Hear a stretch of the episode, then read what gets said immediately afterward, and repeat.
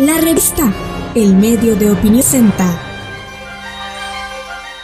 Sagot Deportes, Deportes, un espacio dedicado a las epopeyas, personajes y actualidad en el amplio mundo deportivo. Hola queridos amigos de la sección deportiva de la revista. Quiero compartir con ustedes hoy una anécdota de, los, de la historia de los campeonatos mundiales de fútbol que es simplemente hay un, epíteto muy elocuente para calificarla. Rocambolesca. es, es inaudita, inusitada, casi surrealista. Sucedió en el Mundial de España 1982, para ser precisos el 21 de junio.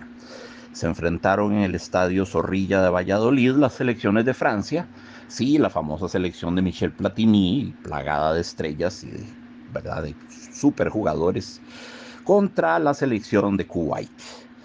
Iba ganando Francia 3 a 1, gol de Gengini, gol de Platini, por supuesto, gol de Didier Six, y por el lado de Kuwait un gol de Mohamed Al-Baluji. Muy bien, este 3 a 1 iba el partido, cuando en eso Alain Gires, eh, un gran, gran mediocampista francés, anota el cuarto gol para Francia, 4 a 0. El árbitro ruso, Miroslav Stupar, se llama, se llamaba, se sigue llamando porque vive aún, Miroslav Stupar, declara el que es gol, porque es evidente fue, fue gol, era a todas luces gol, nadie podía objetar nada marca balón al centro, bola al centro para recomenzar el partido y marca el gol, lo da por válido.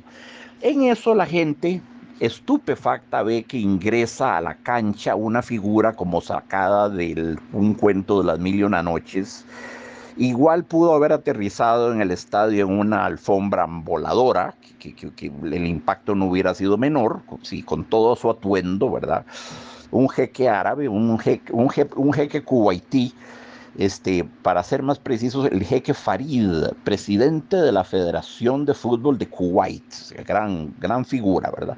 Ingresa al terreno de juego, los policías que guardan los bordes del campo no solo no le obstruyen el paso, sino que lo escoltan servilmente hasta el centro del terreno de juego y el jeque procede a, a conversar con el árbitro, Miroslav Stupar se lo lleva aparte y empiezan ahí a conversar, ¿verdad? Y el partido estuvo suspendido por más de 10 minutos, nadie sabía qué era aquello, nadie podía entender de dónde había salido aquel, aquel personaje de las mil y una noches, qué se había metido a hacer al terreno, cómo era aquello, todo, todo era tan, tan, tan insólito de nuevo la palabra. Y bueno, resulta que el jeque árabe sale del terreno de juego después de mucho tiempo de suspensión y de pronto Miroslav Stupar cambia de opinión y decide que el gol, el cuarto gol francés había sido inválido, había sido eh, ilegítimo, cuando ya lo había contabilizado, cuando ya lo había validado, cuando ya lo había legitimado. No había absolutamente ninguna razón para anularlo, pero en esa conversación que tuvieron íntima el jeque árabe y Miroslav Stupar, Dios sabrá Dios sabrá cuántos miles de petrodólares le pasó el jeque árabe a Stupar a guisa de soborno, ahí mismo in situ o tal vez a la salida del partido o esa noche en el restaurante, no sé, no sé cómo lo pactaron, pero Miroslav Stupar obsecuentemente corrió a anular el cuarto gol francés.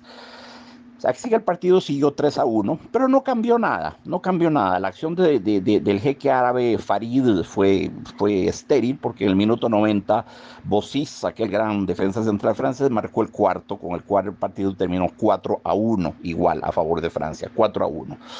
Lo que pasa es que, claro, quedó la desazón, quedó la molestia, quedó la, la, la, sí, la, el, el, sentimiento de que la comunidad mundial futbolística había sido burlada, de que le habían tomado el pelo, de una irregularidad tan grande, una cosa tan rara, tan, tan inaudita, ¿verdad? Un árbitro que ya había validado un gol, que se desdiga y lo anule después de encerrona con un jeque árabe repito, no, no quiero imaginarme la cantidad de dinero que se ganó Vladimir Stupar por anular ese gol, ¿verdad?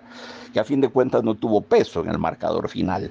Y por supuesto la FIFA intervino, le puso la ridícula suma para hacer Kuwait lo que tenían de, lo que tenían de petróleo en aquella época, amigos, Kuwait la FIFA le puso a la Federación Kuwaití de Fútbol una multita de 25 mil dólares. Eso es ni, un jalón de orejas, ¿verdad? Pero ni, ni una palmadita en la mano para un país tan desmesuradamente poderoso.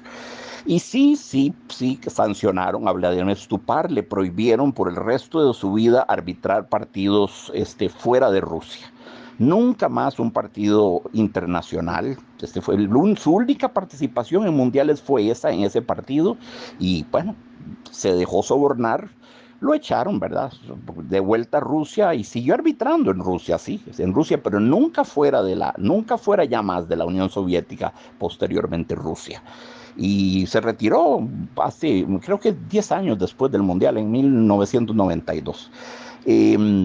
Um, el, jeque árabe en cuestión, que era el jeque Farid, era hermano del emir y máximo gobernante de Kuwait. Vean el poder que detentaba.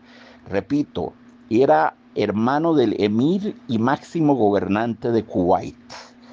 Eh, por cierto, por cierto, lo digo con tristeza, ese personaje legendario murió Murió el 3 de agosto de 1990, cuando la guerra de invasión de Irak de Saddam Hussein a Kuwait, que provocó la primera de las guerras del Golfo Pérsico, donde intervino George Bush padre, bueno, pues defendiendo, defendiendo su, patria, su, petróleo también, eh, en, condición de patriota, murió. Murió en plena batalla el, el jeque Farid este, al lado de su, de su hermano, máximo gobernante de Kuwait. Eh, de Stupar, lo único que sabemos es que siguió arbitrando en Rusia hasta el 92, luego se, se retiró. Kuwait fue eliminado en la primera ronda porque igual le ganaron los otros equipos, más o menos goleado, salió en todas.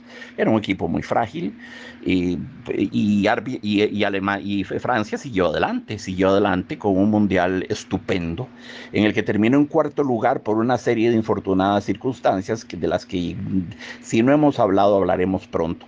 Pero sí quería, amigos, compartir con ustedes esta escena surrealista, de nuevo, digna de una película de Buñuel o de, o de ¿De quién? Pues sí, de Buñuel. Sí, sí, sí, algo así satírico. Eh, o de Fellini quizás incluso. Sí, sí, sí, sí, sí, sí. Eh, interrumpir un partido, ¿verdad? Para darle entrada a un jeque árabe que, que, que avanza con, con majestuoso paso por el terreno de juego y los policías escoltándolo en lugar de vedarle el acceso al terreno, o sea que los policías ya habían sido a su vez sobornados, y avanza y se eh, entrevista a solas con el árbitro, el árbitro procede a anular un gol que ya había validado, cosa que es absolutamente imposible de hacer, salvo ahora con el VAR, ¿verdad? Con el VAR un árbitro puede volver sobre su decisión inicial y rectificarla, pero aquí estamos 30 años antes del VAR. Eh, em, casi 40 años. Y bueno, amigos, eh, esa es la historia. Yo creo que esa es la historia más pintoresca, más rara, más eh, inimaginable que se ha visto en los campeonatos mundiales. Fue la anécdota del Mundial España 1982. Se convirtió en una leyenda, se convirtió en un, en un chiste, una, sí, en un chiste, una leyenda urbana. La gente que vio ese Mundial no olvidará jamás la, súbita presencia de ese personaje tan fuera de contexto, por, su atuendo, por, su, por todo, tan fuera de contexto con un partido de fútbol que ingresa de pronto y soborna a un árbitro. Es ah, realmente una de las anécdotas más desopilantes, más desternillantes, más raras de la historia del fútbol. Pero bueno, los campeonatos están llenos de cosas así, llenos de cosas así. Esta es una de las más célebres anécdotas de irregularidades que se hayan visto en la historia de los mundiales, pero ni remotamente la única, ¿verdad? Montones. Ahí no tendremos tiempo de irlas, de irlas compartiendo, saboreando y riendo de ellas poco a poco, ¿verdad? Poco a poco. Un fuerte abrazo, queridos amigos, y todo el afecto de siempre. Estamos en las plataformas de Spotify, Apple Podcast, Google y Anchor como la revista. La revista.